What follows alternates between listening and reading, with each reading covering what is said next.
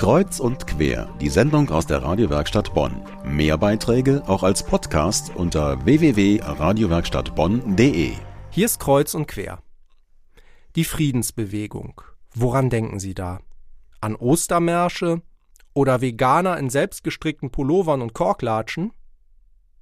Dass auch Angehörige der Bundeswehr in der Friedensbewegung aktiv sind, daran hätte zumindest ich erstmal überhaupt nicht gedacht. Doch genau die haben sich vor einer Woche in Königswinter zu einem Seminar getroffen. Unser Redakteur Uwe Werner Schierhorn war vor Ort und wird uns jetzt darüber berichten. Uwe, du warst selbst Wehrpflichtiger in der DDR und du unterstützt diese Vereinigung, die sich da getroffen hat und die sich Darmstädter Signal nennt. Ähm, erzähl uns doch mal ein bisschen darüber. Was hat es damit auf sich mit diesem Darmstädter Signal? Ja, das Darmstädter Signal ist ein Arbeitskreis. Mitglieder sind aktive und ehemalige Bundeswehrangehörige. Die Vereinigung wurde 1983 mit der Friedensbewegung gegründet. Und der Name Darmstädter Signal kommt daher, weil dieses Signal gegen Atombewaffnung im Kalten Krieg von Darmstadt ausging. Der Pressesprecher Hauptmann Florian Kling erklärt uns, wie der Arbeitskreis funktioniert. Wir wirken durch die Medien, indem wir Interviews geben, Pressemitteilungen veröffentlichen und auch im Fernsehen auftreten und führen zweimal im Jahr mindestens eine Arbeitstagung, Seminare durch und auf so einem Seminar sind wir auch heute. Uwe, wie kann ich mir das jetzt vorstellen? Du warst ja bei dieser Tagung dabei. Ähm, wer trifft sich da alles? Was passiert da? 70 Teilnehmer waren diesmal vor Ort, zum Beispiel Vertreter der Zivilgesellschaft, eine Vertreterin der ICANN, der Kampagne gegen Atomwaffen, die 2017 den Friedensnobelpreis erhielt, aktive und ehemalige Militärs, Politiker und Menschen, die sich einfach für die Themen Krieg und Frieden interessieren. Und für die gab es an drei Tagen Vorträge und eine Podiumsdiskussion. Für mich hat ja dieses Wort Friedensbewegung irgendwie so was Nostalgisches. Ne? Da denke ich so an Kalten Krieg und an Dinge, die irgendwie lange zurückliegen. Ihr habt da aber über ähm, ja sehr aktuelle Themen gesprochen, oder?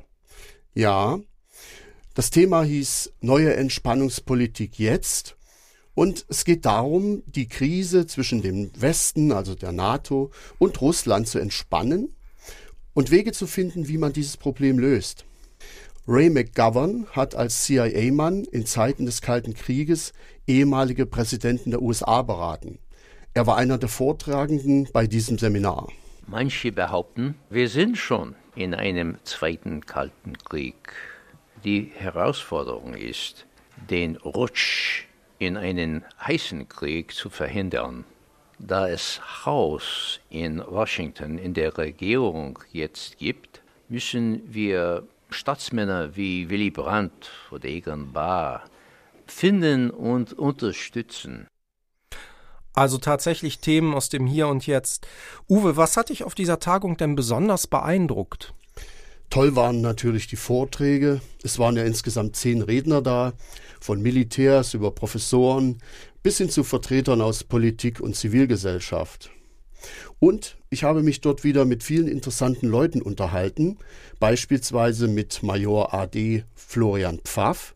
Pfaff ist Publizist, Diplompädagoge und Mitglied des Vorstandes beim Darmstädter Signal. Ich habe 2003 den Gehorsam verweigert, weil der Irakkrieg in meinen Augen ein Verbrechen war. Und bei Verbrechen mache ich nicht mit. Moment mal, Uwe, da muss ich jetzt mal nachfragen. Irakkrieg 2003, da hat Gerhard Schröder, der damalige Bundeskanzler, uns doch rausgehalten. Er hat gesagt, da machen wir nicht mit. Und jetzt ähm, sagt ein Major, er hätte damals den Befehl verweigert. Wie passt das zusammen? Deutschland hat den Irakkrieg wohl mit Kampftruppen nicht unterstützt, aber logistisch wurde er unterstützt und Florian Pfaff hatte die Aufgabe, als Softwareentwickler dort mitzuwirken. Okay, verstehe. Also das macht man sich ja auch nicht unbedingt klar, dass hinter so einem Krieg nicht nur äh, Leute stecken, die womöglich mal auf andere Menschen schießen müssen, sondern dass da echt eine Logistik und Infrastruktur auch hintersteckt und dass die Zusammenhänge da etwas komplizierter sind, als man das so auf den ersten Blick im Kopf hat. Vielen Dank bis hierher, Uwe. Du hast uns gleich auch noch ein Interview mitgebracht von der Tagung. Da hören wir jetzt gleich mal rein.